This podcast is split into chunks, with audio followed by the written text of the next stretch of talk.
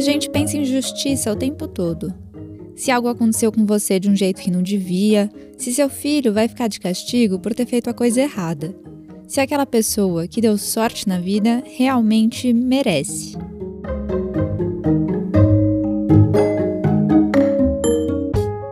Mas se eu falar sobre a justiça com um J maiúsculo, sobre o sistema judiciário, qual é a primeira imagem que vem à sua cabeça? Um juiz com roupas pretas e longas sentado no alto de um tribunal? Um prédio imponente em Brasília? Os ministros do Supremo Tribunal Federal usando juridiquês na televisão? Se prende, inclusive, o princípio do tanto devolutum contra delimitaria a aplicação da lei vigente. Fica um pouco mais distante da nossa realidade, né? Advogado se dirige aos integrantes do tribunal como vocês eu peço. Há de se observar a liturgia. Eu peço. Eu peço escuta. A gente sabe que a justiça é importante para organizar a sociedade e muitas das nossas interações no dia a dia. Mas ter alguma voz nesse sistema nem sempre parece algo ao nosso alcance.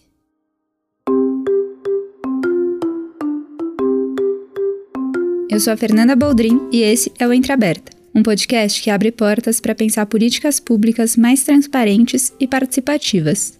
Uma parceria do Nexo Jornal com o Instituto de Governo Aberto e a Fundação Friedrich Ebert Brasil. Ao longo de oito episódios, a gente vai falar sobre a importância de entender melhor como funcionam os governos e o poder público e de que forma eles refletem ou não a sociedade. Aqui a gente vai contar histórias de pessoas que estão trabalhando para aproximar a população desses espaços de poder. Tudo isso para entender melhor o que eu posso fazer para ajudar a transformar essa realidade. Hoje a gente vai olhar mais de perto a justiça brasileira. A quem ela serve, quem fica de fora, quais as consequências disso e que iniciativas estão tentando criar novas formas de fazer justiça no Brasil. Vamos nessa?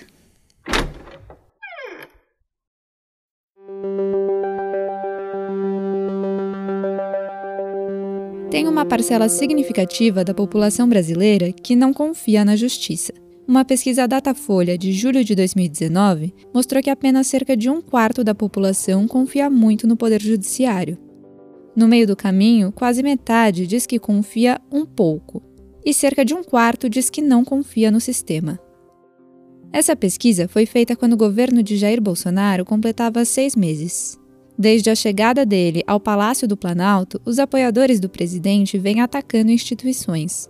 E um alvo bastante frequente é justamente o Supremo Tribunal Federal, instância máxima do judiciário brasileiro.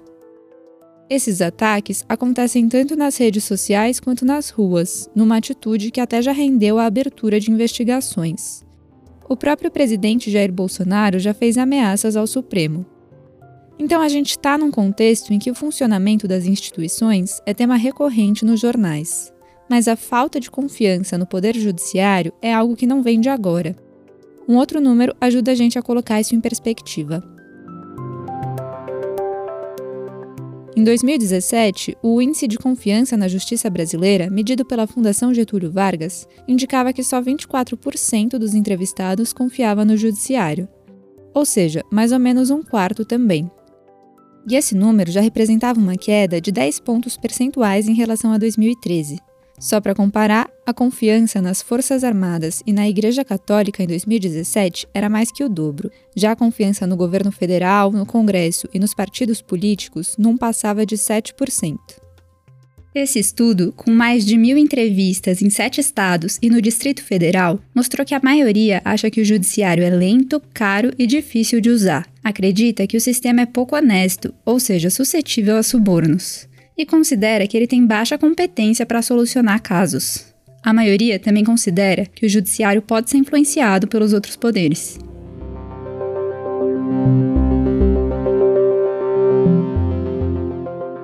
E como exatamente a gente foi parar aí? A advogada e doutora em administração pública Luciana Zafalon acha que tem vários motivos para o distanciamento da população em relação ao judiciário, a começar por aquela imagem pouco familiar que a gente comentou no início do episódio. O que significa olhar para o sistema de justiça? Né? Quando a gente olha para o sistema de justiça, eu sempre brinco que as pessoas que compõem o sistema de justiça são aquelas pessoas que usam uma roupa que ninguém usa, que falam uma língua que ninguém entende e que seguem procedimentos absolutamente misteriosos para a maioria da população. Como é que a gente vai confiar naquilo que a gente sequer consegue entender?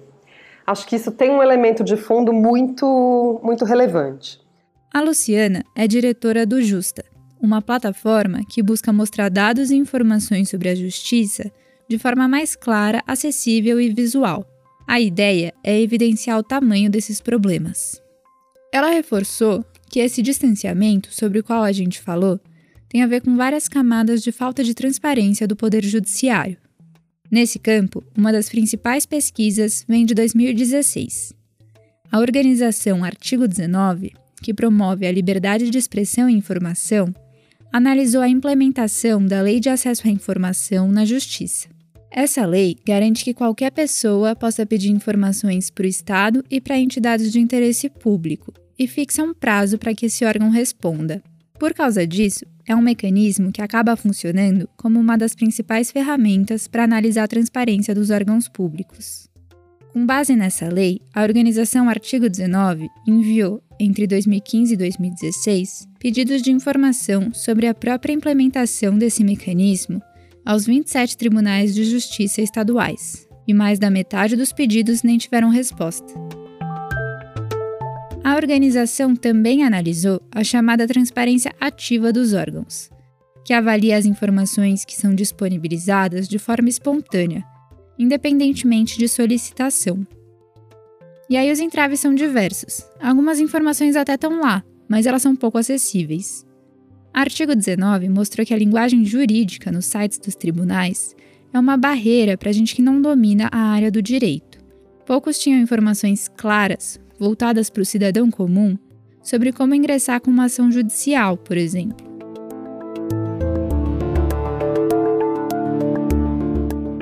Mas isso tudo é só um pedaço da história.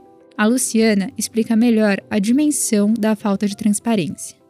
A gente tem falta de transparência com relação aos próprios processos judiciais, que são julgados pelos, pelos tribunais. Então, se a gente olha, é, se uma pessoa comum ou um pesquisador quer entender o comportamento de um determinado tribunal, como é que ela vai fazer pesquisas com o acervo de processos judiciais?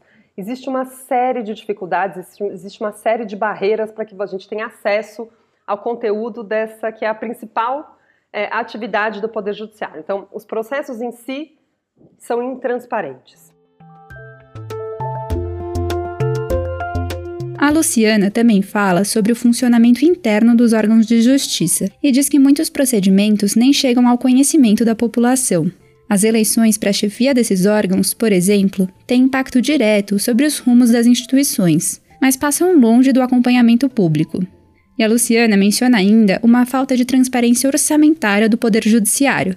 Ela diz que os membros das carreiras jurídicas públicas ficam entre os 0,08% mais ricos da população brasileira, mas que não há transparência sobre a determinação de verbas e sobre o processo político que sustenta a remuneração dessas carreiras. Se a gente compara o crescimento do orçamento geral do Estado com o crescimento dos orçamentos das carreiras jurídicas, a gente tem ideia de qual é o tamanho do problema dessa falta de transparência. Então, olhando para o caso do Estado de São Paulo, entre 2010 e 2020, o orçamento geral do Estado cresceu 75,8%. Já o orçamento do Judiciário cresceu 129,5%. O orçamento do Ministério Público, 108,4%. Assim, o que, que justifica que esses orçamentos estejam crescendo tão acima do orçamento geral do Estado?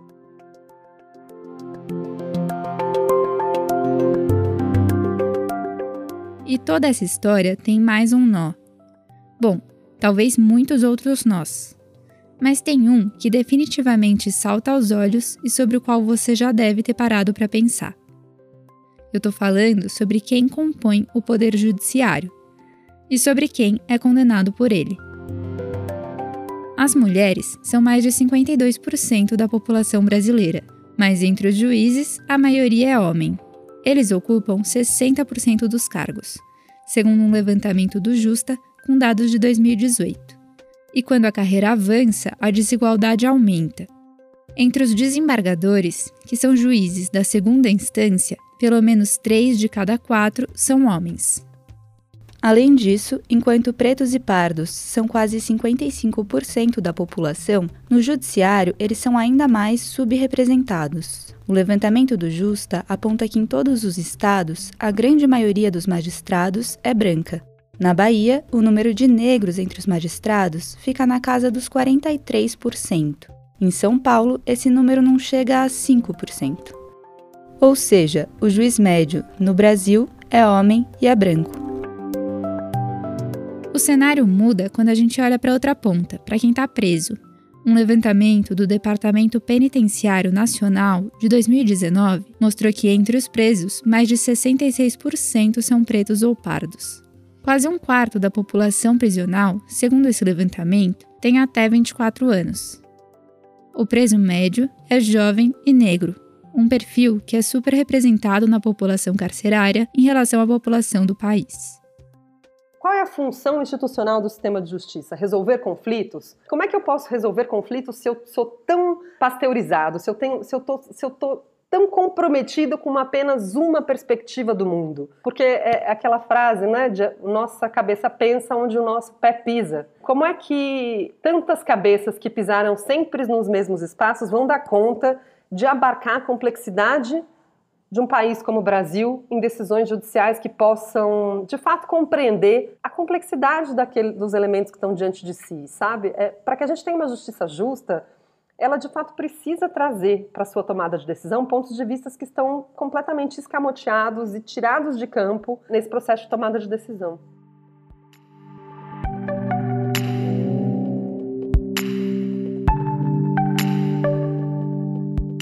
Diante de um cenário com problemas tão estruturais, existe alguma luz para tudo isso?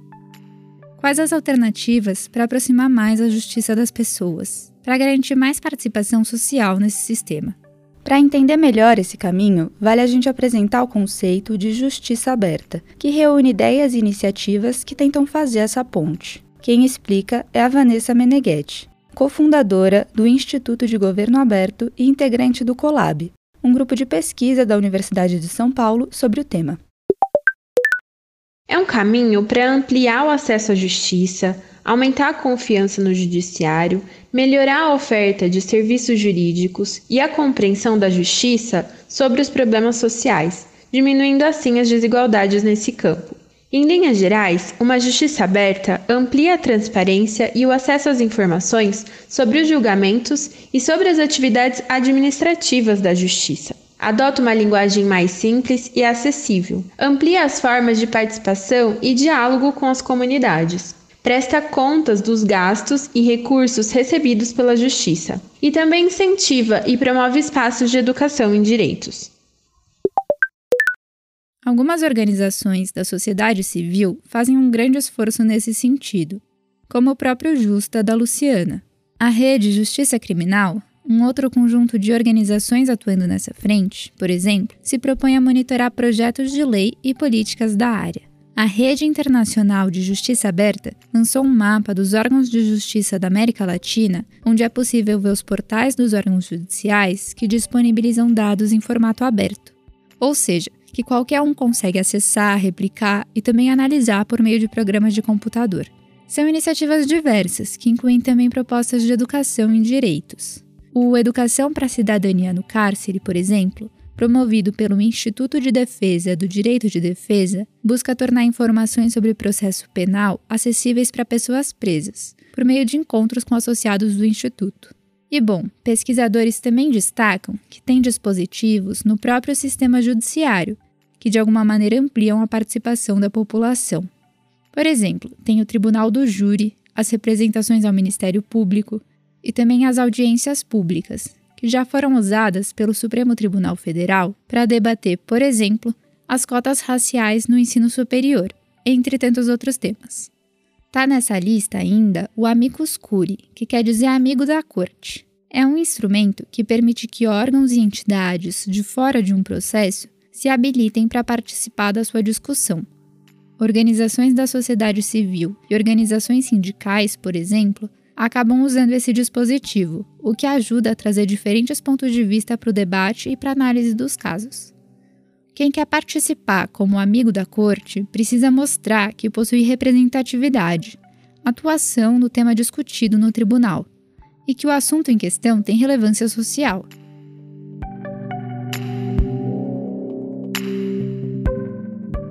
Mas existem também barreiras para o uso desse dispositivo, como o alto nível técnico, a necessidade de um advogado e também a necessidade de estrutura para acompanhar os processos. Isso, além do fato de que a admissão como amigo da corte depende do relator da ação em questão, ou seja, do magistrado que está à frente desse processo. Também como um mecanismo de participação, a Luciana fala ainda da importância das ouvidorias externas, que hoje estão presentes só nas defensorias públicas, mas que alguns projetos já buscam estender para outras esferas da justiça. O que são ouvidorias externas? São pessoas uh, de fora das carreiras jurídicas eleitas para exercício de mandato para funcionar de fato como essa figura de ombudsman de uma instituição pública. Esse ouvidor ou ouvidora, ele não só uh, uh, faz aquele atendimento de balcão do dia a dia para receber reclamações, mas ele, sobretudo, passa a ser parte do desenho institucional à medida em que ele tem assento no Conselho Superior da Defensoria Pública, que é o órgão deliberativo da instituição que define políticas, muda regras e, e assim por diante. Então, você ter um elemento externo representando a perspectiva do destinatário daquele serviço público, fazendo parte da tomada de decisão institucional, é um modelo muito bacana. Mas eu também perguntei o que ela acha desse conjunto de mecanismos do próprio ordenamento jurídico, que tentam abrir caminho para maior participação social. Para mim, eles têm um grande ponto cego, que é apostar mais uma vez na judicialização dos conflitos para resolver os nossos problemas. E a gente não pode esquecer que, à medida em que a gente leva os nossos conflitos para o sistema de justiça, a gente está levando os nossos conflitos para um sistema de justiça que opera de maneira patriarcal e racista e classista. Então, na verdade, o que eu gostaria, pudesse projetar um futuro democrático desejável, uh, ele estaria mais distante dos tribunais do que hoje a gente consegue visualizar.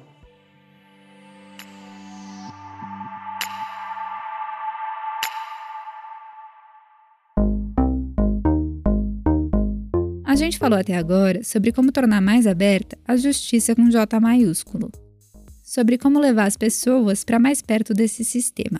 Mas também existem iniciativas que buscam trazer a própria resolução de conflitos para mais perto dos cidadãos, que privilegiam o diálogo entre as partes e a busca de um entendimento comum fora dos tribunais. A gente vai conhecer uma delas, na região norte do país. Polo de Conciliação Maturuca é, que foi instituído lá no Centro Regional Maturuca, no coração da terra indígena Raposa Serra do Sol, foi fruto de uma identificação da existência de sistemas jurídicos costumeiros de resolução de conflitos nas comunidades da região. Esse é o Aloísio Vieira, juiz de direito do Tribunal de Justiça de Roraima. Ele é coordenador do primeiro polo de conciliação indígena do Brasil, que fica na terra indígena Raposa Serra do Sol, no município do Iramutã, no norte do estado. Essa iniciativa surgiu em 2015, a partir da interlocução entre o tribunal e as comunidades locais. E, ao mesmo tempo, eh, tais conflitos também eh, respingavam no poder estatal, na comarca de Pacaraima, do Poder Judiciário de Roraima, e havia essa dualidade entre algo que eles decidiam internamente e o que se decidia por meio do sistema estatal. Então, essa identificação fez com que se imaginasse a possibilidade de um instrumento que fizesse com que houvesse o reconhecimento dessas decisões internas das comunidades com base nos seus sistemas jurídicos costumeiros. Ele me explicou que muitas vezes os indígenas já resolviam conflitos internamente, mas por vezes isso chegava na justiça e acabava tendo um encaminhamento diferente. Com o polo, a resolução dos indígenas passou a ser mais respeitada. Mas, para entender tudo isso do começo, eu perguntei para o Aloísio do que a gente está falando quando fala em conciliação. Essencialmente, no Brasil, do ponto de vista tradicional, resolve-se conflitos. O que acontece? O juiz, como representante do Estado, ele se coloca no meio das partes para resolver o conflito das partes. Essencialmente, elas poderiam ter sido resolvido antes, mas pela cultura tradicional litigiosa nacional brasileira, você leva o seu conflito ao Poder Judiciário e esse cidadão, que é um terceiro imparcial, vai resolver. Esse é o processo judicial. De 10 anos para cá, do ponto de vista mais formal, mas já há projetos em vários tribunais no sentido da estimulação de outros procedimentos que possam complementarmente, paralelamente ao procedimento judicial, resolver esses conflitos ou trabalhar esses conflitos. ou numa perspectiva mais interdisciplinar, já que dizem que não se dá para resolver conflitos, pelo menos transformá-los em uma perspectiva positiva. Então nós temos outros procedimentos que foram acolhidos pelo Poder Judiciário e são estimulados, que é a conciliação, a mediação, a arbitragem numa perspectiva mais externa, mas são outros mecanismos de resolver conflitos e controvérsias. O foco do trabalho é justamente na composição de acordos. O Aloysio explica melhor como isso acontece no polo indígena. No âmbito das comunidades, primeiro o conciliador conversa com uma parte, informalmente, vai lá, vai lá na sua maloca, depois conversa com outra parte. Se for se morarem na mesma maloca, eles vão para outro lugar para conversar de forma reservada. Depois se utilizam de uma conversa mais familiar. O importante é acentuar que essa resolução e esses procedimentos de resolução de conflitos indígenas é muito diverso. É, nós tendemos sempre a imaginar que eles são universais, porque essa ideia de universalidade também tem na ótica estatal, de que eles sempre resolvem do mesmo jeito. Mas uma comunidade Makuxi resolve diversamente do que uma comunidade Wapixana, que resolve diversamente de uma comunidade Garicó. Eles têm procedimentos diversos, mas que se aproximam dentro daquela ideia de que o que é importante não é somente a pacificação daquelas pessoas do conflito, é no sentido de que aquilo também não passe para a coletividade e a coletividade contribua para a resolução daquela relação conflituosa. A conciliação usada no polo pode ser aplicada para todos os conflitos civis e também para crimes que são considerados mais leves. Ele deu exemplo de um caso que ele considera que foi um dos mais difíceis que o polo já enfrentou. Foi em 2016 e ajuda a entender como a iniciativa funciona. O Aloísio não pode dizer o nome dos envolvidos e nem das comunidades, mas a história foi mais ou menos assim. Dois indígenas estavam comprando mantimentos no município que fica próximo das comunidades, algum tipo de, disco, de, de motivação é, banal. É, eles começaram a discutir e nessa discussão específica ele sacou de uma faca, uma faca pequena inclusive, e disse que ele deveria parar de falar aquilo que ele estava falando. Ele não parou e eles ambos estavam discutindo. É, os outros indígenas começaram a ficar assustados com aquilo e um deles foi para cima da vítima, entre aspas, e quase conseguiu desferir uma facada na perna, tocou do lado. A ideia não era, inclusive, é, matar ou algo nesse sentido, talvez fosse amedrontar desta forma, né? E raspou a faca que machucou, mas não machucou daquela perspectiva que pegou de lado. Né? Naquele momento, aquele fato que em tese era pequeno, dentro de uma relação maior, na nossa ótica, na ótica justiça estatal, se tornou algo muito grande, porque já eram comunidades rivais. E aquilo gerou uma tensão que poderia fazer com que houvesse uma guerra interna entre as comunidades, que é algo que, inclusive, na época se aventou. É tal a, a beligerância entre ambos e a trocação de farpas com relação a expressões, recados de uma comunidade para outra. Então, esse trabalho que durou cerca de dois meses foi muito importante. Os conciliadores foram fundamentais para atenuar, para fragmentar o problema, para trabalhar numa perspectiva conciliadora, conciliatória, à luz da diversidade cultural, a possibilidade de uma composição. Hoje, depois do trabalho, e é importante acentuar isso, e eles entendem nessa perspectiva, às vezes nós não compreendemos, que o conflito pode ser uma oportunidade de amadurecimento e de desenvolvimento de algo, no caso específico, da paz entre as comunidades. Hoje elas têm uma relação muito melhor após a composição desse conflito e dessa controvérsia que ocorreu.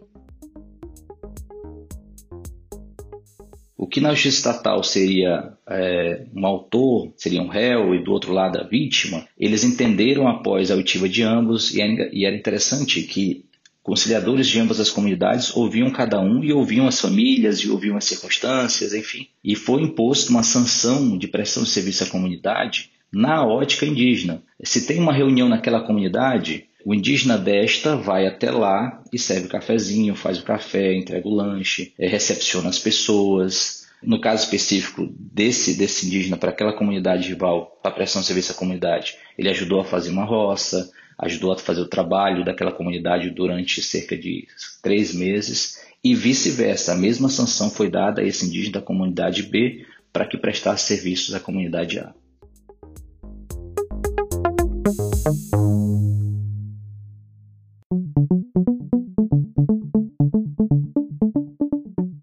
Agora que a gente já conhece mais sobre o funcionamento da justiça no Brasil, vamos tentar entender como tornar a justiça mais aberta Eu perguntei para a Luciana e para o Aloísio quais as mudanças mais estruturais que precisam ser feitas nesse sentido.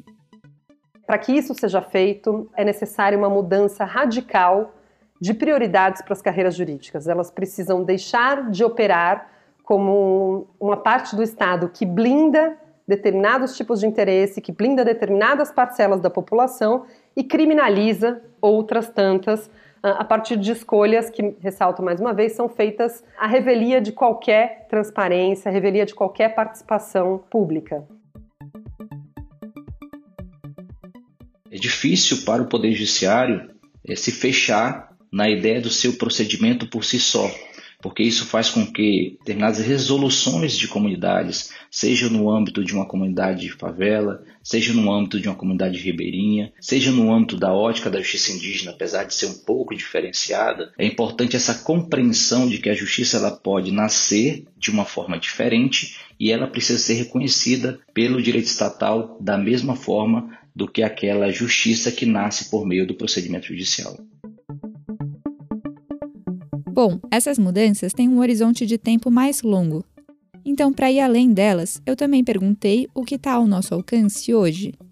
O que eu posso fazer agora para contribuir com isso? Olha, o cidadão comum está bastante alijado desse processo. Mesmo que um cidadão comum queira é, é, participar de debates sobre sistema de justiça, isso vai requerer dele um esforço enorme para compreender a linguagem, para compreender os processos, para chegar perto uh, de conseguir vislumbrar o tamanho do problema. Então, acho que a aproximação de projetos que busquem essa, essa, essa desmistificação, de fato, é um caminho no curto prazo uh, que pode vir a nos a ampliar o espectro de olhares e de soluções para esse problema que é tão complexo. Eu acho que é importante que cada cidadão tenha compreensão que ele possa ser, por, pela própria natureza, ele é um foco de relação conflituosa, que o conflito faz parte da existência humana, mas ao mesmo tempo que é um foco de conflito, ele pode ser um foco de pacificação. As pessoas elas não estão mais ouvindo como ouviam, elas não estão mais dialogando como dialogavam. Então faz com que isso gere relações conflituosas e se coloca na mão sempre de um terceiro imparcial essa resolução. Por que não inverter? E quem tem legitimidade para resolver os próprios conflitos são aquelas pessoas que ensejaram aquela controvérsia.